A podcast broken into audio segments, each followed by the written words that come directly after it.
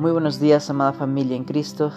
Espero con todo mi corazón que esté haciendo sus devocionales en las mañanas, que esté meditando en su palabra, ya sea en las mañanas o en las noches, o separar un tiempo en el cual usted pueda meditar en su palabra, usted pueda orar a Dios, suplicarle por su vida espiritual, por su crecimiento, pueda suplicar por, su, por sus hijos y por sus seres queridos, y pueda suplicar también para que Dios sea quien obre en su vida y, y le aleje de cosas que no están bien que le ayude a desarraigarse del pecado que le está consumiendo y no le deja vivir conforme a su voluntad.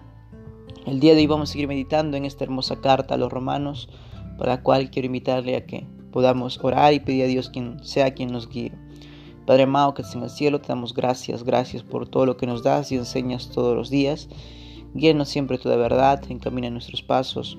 Queremos conocerte más y vivir para tu gloria.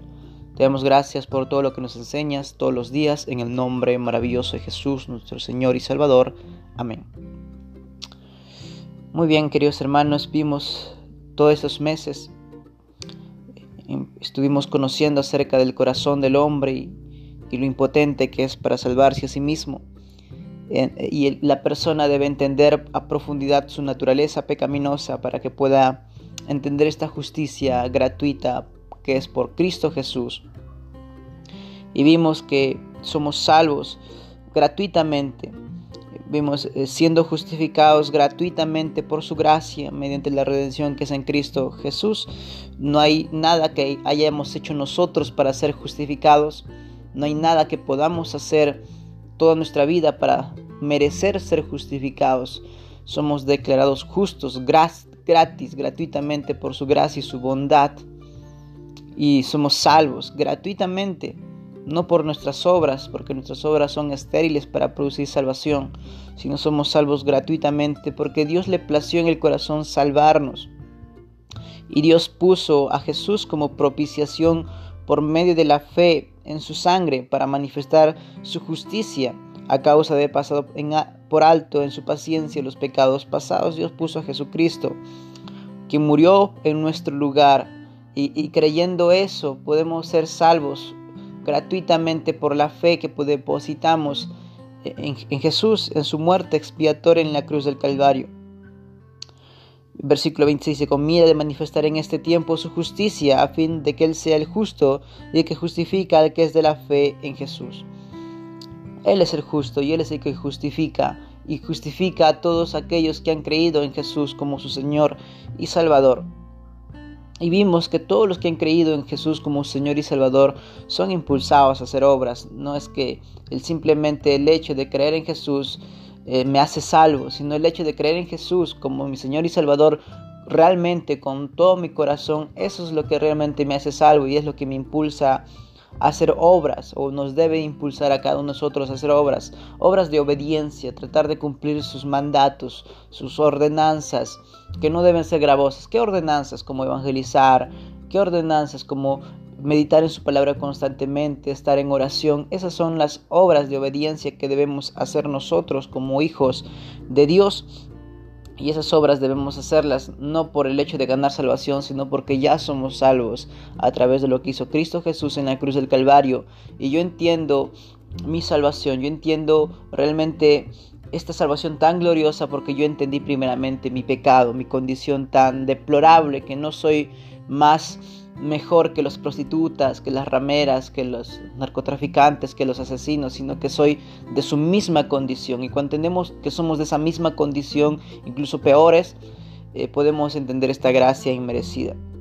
Versículo 27 dice el apóstol Pablo, en el cual quisiera que meditemos un poquito más. ¿Dónde pues está la jactancia? Queda excluida. ¿Por cuál ley? ¿Por la de las obras? No, sino por la ley de la fe. Concluimos pues que el hombre es justificado por fe sin obras de la ley. Y dice, ¿dónde queda pues la jactancia? ¿Tengo algo que jactarme yo?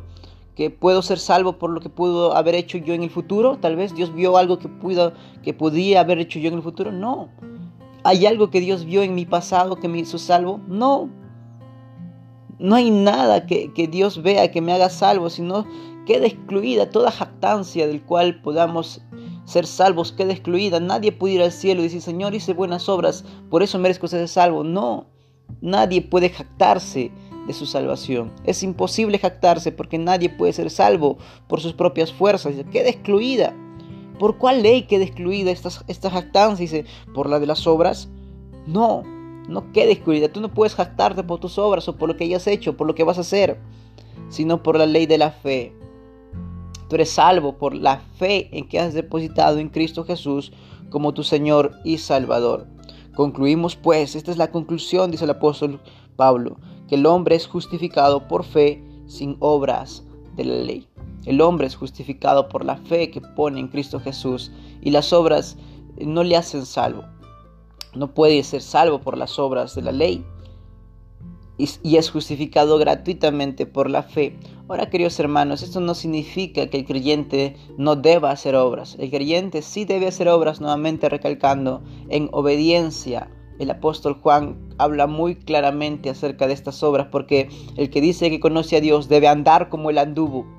El que dice que ama a Dios debe, debe amar a su hermano en Cristo, debe obedecerle el que dice que, hace, que, vive en luz, realmente debe manifestar en su vida diaria, que, que dice que es hijo de Dios, realmente debe vivir en luz, en santidad, en obediencia.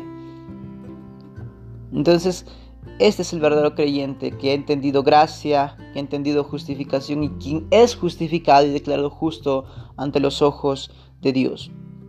Porque no todo aquel que cree realmente es salvo, sino que el que cree con su mente y su corazón y vive conforme a, a esto que ha creído es realmente un hijo e hija de Dios. Así que hermanos, maduremos, pidamos a Dios que nos siga transformando muchas cosas que no están andando bien en nuestra vida diaria y que sea Dios quien, quien obre en nuestros corazones, quien obre en nuestras vidas y siempre depositemos nuestra esperanza en Cristo Jesús, en lo que Él hizo en la cruz del Calvario y es lo único que nos hace salvos y aceptos ante el Padre.